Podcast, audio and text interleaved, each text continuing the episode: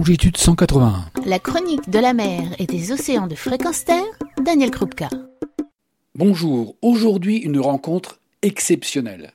J'ai pu rencontrer Nathalie Lasselin, une plongeuse, une plongeuse de l'extrême, une plongeuse qui a fait le tour du monde en explorant différents types de milieux, depuis les grottes souterraines aux icebergs de l'Arctique, et puis beaucoup plus récemment en 2018, tout simplement en allant plonger le long du fleuve Saint-Laurent à Montréal, près de chez elle. Je vous propose de découvrir le pourquoi de cet exploit, mais également cette personnalité particulière. Nathalie Lasselin, c'est son nom.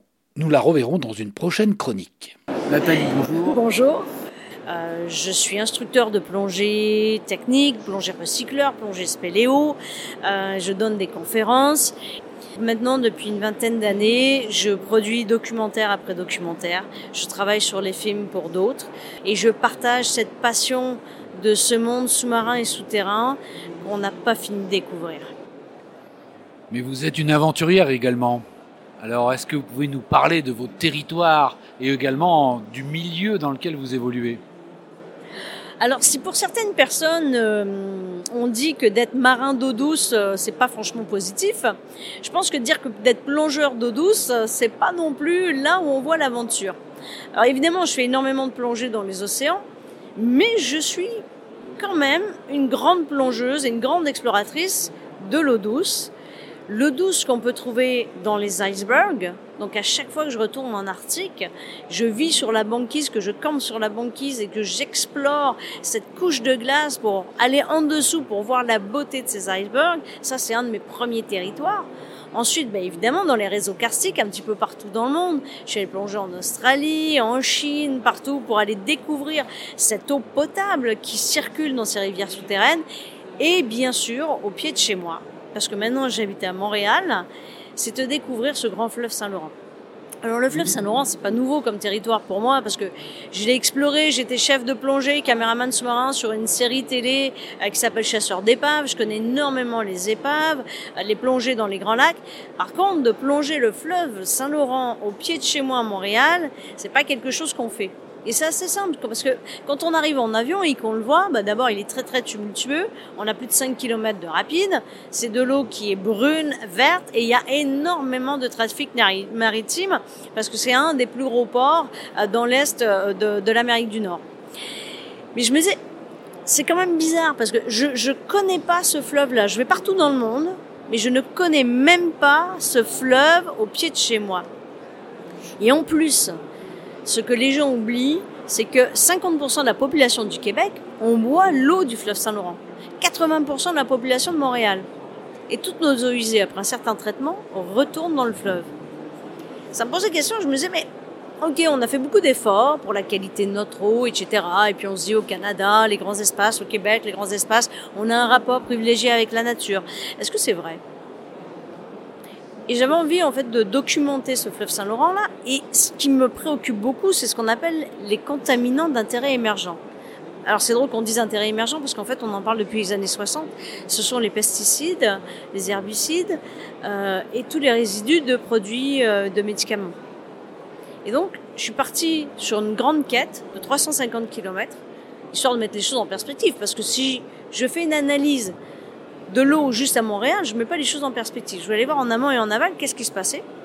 Et j'ai travaillé avec des scientifiques de département de chimie de l'Université de Montréal qui, eux, ont des protocoles très très spécifiques. On a travaillé ensemble et on a analysé des sédiments et de l'eau sur 350 km.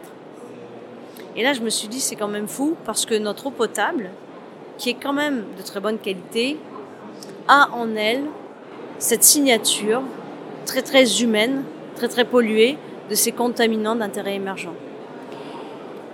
Et je me suis dit, qu'est-ce que je suis prête à faire pour un verre d'eau? Parce que si j'ai pas d'eau, si j'ai pas d'eau potable, je sois millionnaire ou sur la RMI, en trois jours, cinq jours maximum, je suis morte. Qu'est-ce que je suis prête à faire pour mon verre d'eau, chez moi Et je me suis jetée à l'eau. J'ai monté cette expédition extrême en milieu urbain. Honnêtement, c'était plus compliqué de monter ça que d'aller en Arctique l'expédition en Arctique, finalement, maintenant, je trouve ça relativement simple. Et là, ce qui était compliqué, c'était de traverser ce fleuve Saint-Laurent, où sur mes 70 km de parcours, il y a un gros 18-19 km sur la carte marine, où c'est blanc. Et au début, je me disais, ah, j'ai pas acheté la bonne carte, il y a un problème, euh, elle n'est pas à jour. Et en fait, non, c'est une partie du fleuve qui n'est pas navigable. Parce qu'il y a une voie de contournement, la voie maritime, mais cet endroit-là, non, il y a quelques pêcheurs, il y a des gens avec des petites chaloupes à turbine qui y vont, mais sinon, il y a personne. Donc, on ne le connaît pas.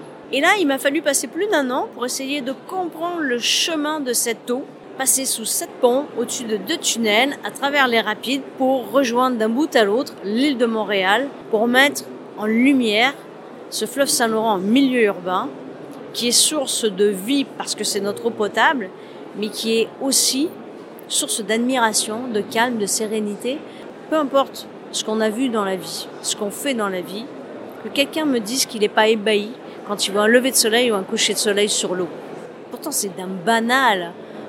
On voit ça tous les jours, d'accord, il y a des journées sans nuages. Pourquoi ça nous fascine? Pourquoi ça nous fait du bien?